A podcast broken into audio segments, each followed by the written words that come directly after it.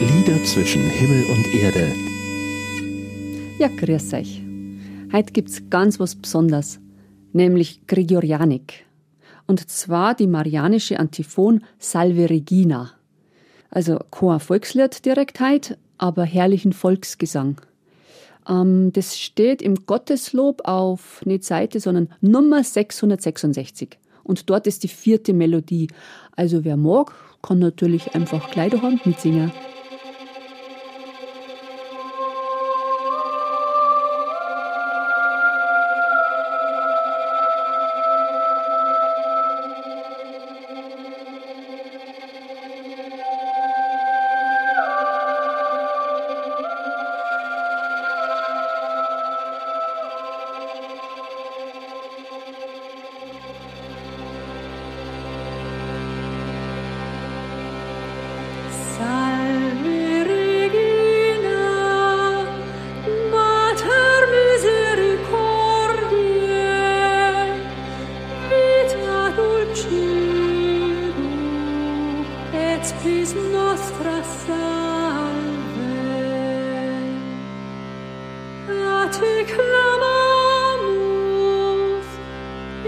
daheim mitsingen.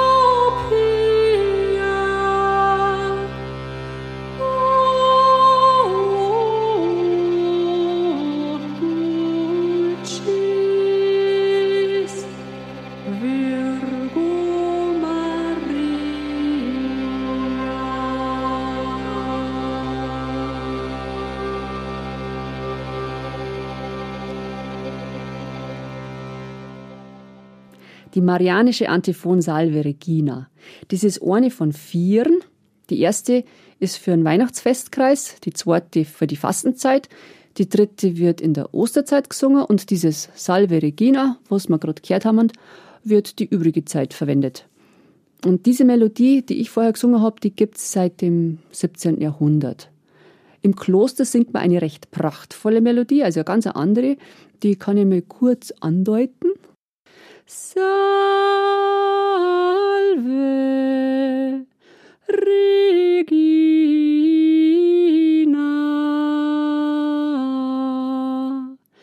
Mater Misericordiae. Ja, und die wird natürlich immer einstimmig gesungen. Und die steht nicht im Kirchengesangsbuch. Mir ist gregorianischer Choral vertraut aus meiner Schulzeit am musischen Gymnasium Niederalteich. Da hat sogar eine Mädchenchoralschule gegeben. Und hin und wieder haben wir in der Basilika singen dürft bei und mit den eigentlich meistens sehr aufgeschlossenen Benediktinerpatern. Das ist schon eine rechte Ehrgewinn. Wenn da der Pater Beda auf der einen Seite gesungen hat mit seinen Mitbrüdern und mir auf der anderen Seite und hin und wieder miteinander, das ist mir in ganz großartige Erinnerung. Aber die Melodie, die ich am Anfang gesungen habe, ist die schlichte Barockmelodie von Henry Dumont. Wir haben damals natürlich die richtige gesungen, also diese reiche Melodie aus dem Antiphonale vermutlich der Benediktinerabteien. Also glaube ich. Einmal haben ich in einer Musikprobe unentdeckt Terzen dazu gesummt. Also wie man es halt bei Volksliedern macht.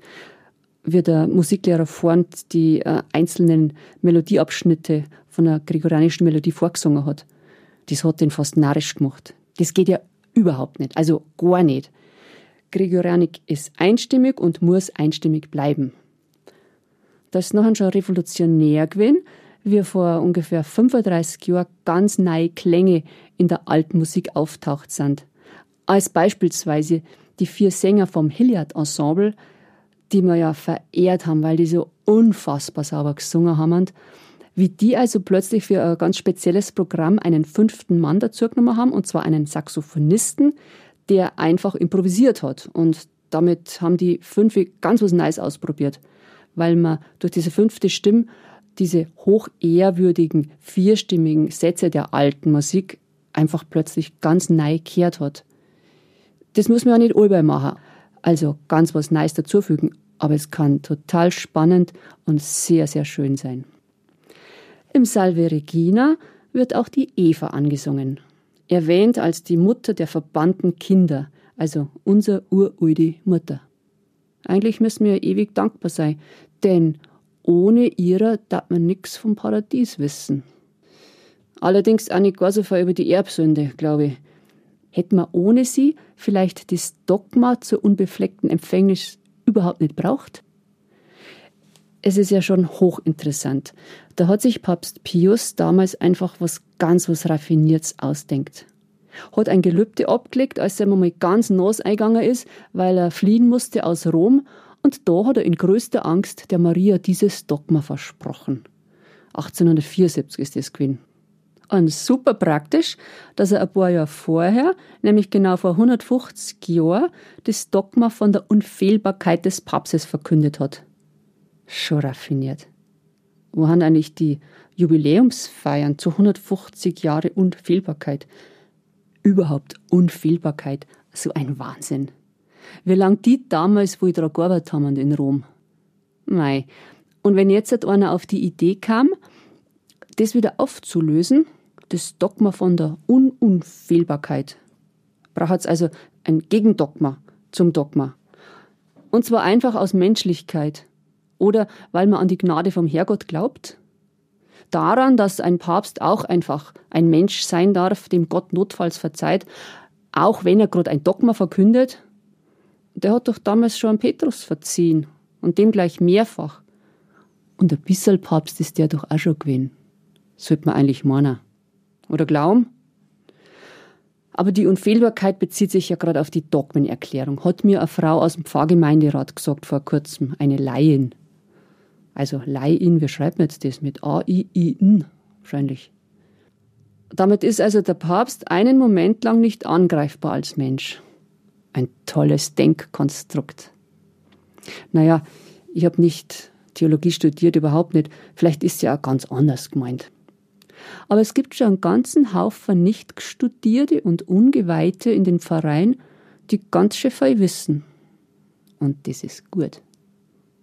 Dass der Feiertag aller Heiligen eher den Heiligen gewidmet ist, die sonst, falls kurz kämen im Kirchenjahr, das habe ich auch vor kurzem erfahren. Vielleicht habe ich es auch schon mal gewusst, aber oder im Kehrt im Religionsunterricht und längst wieder vergessen. Auf alle Fälle kriegt die heilige Anna, also die Mutter von der Maria, die Gottesmutter, Mutter sozusagen, die ja noch nicht einmal richtig in der Bibel auftaucht, den November-Podcast. Also ein Anna-Lied in vier Wochen, dazu überhaupt dann mehr in vier Wochen. Für heute Viertdenk, bleibt's gesund kauft senkt noch ein paar fesche Masken und genießt die Herbstsonne.